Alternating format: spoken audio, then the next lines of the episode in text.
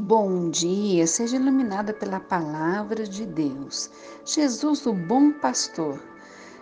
Evangelho de João, capítulo 10, versículo 11.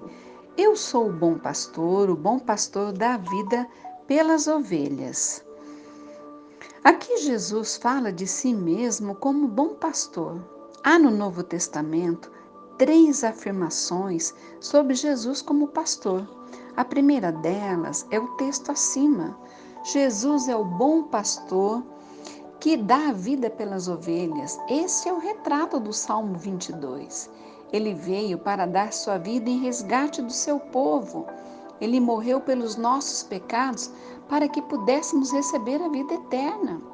A segunda afirmação é que Jesus é o grande pastor das ovelhas isso está registrado em Hebreus capítulo 13, versículo 20.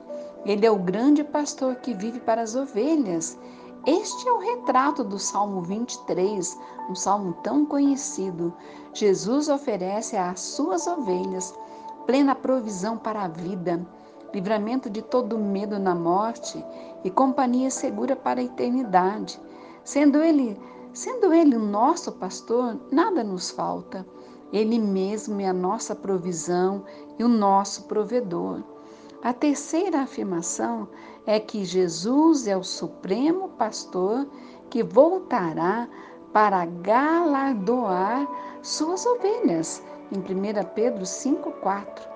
Este é o retrato do Salmo 24, que trata de, da sua ascensão, governo e gloriosa volta. Jesus é o bom, o grande e o supremo pastor.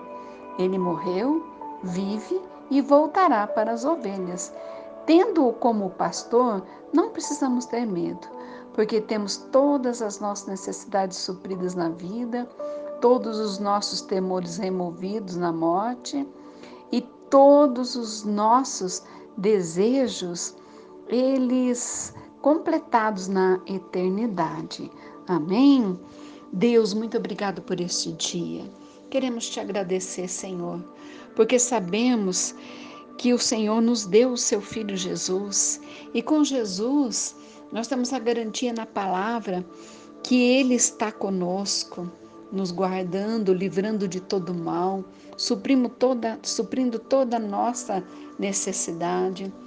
Então nós te agradecemos, Senhor, por esse dia, por tudo o que, que irá nos acontecer, porque entregamos esse dia para o Senhor, para que o Senhor tome conta. Deus, em nome de Jesus, abençoe, que você seja abençoado agora. Também a tua família, o local onde você trabalha, onde você estuda, aonde você mora, que as bênçãos do Eterno sejam derramadas sobre você Acredite, é, tenha fé, tome posse da bênção, porque o desejo de Deus é sempre abençoar os seus filhos. Então, como filhos e filhas, receba a bênção da parte do Senhor e declare com fé: terei vitória no dia de hoje pelo sangue de Jesus. Amém?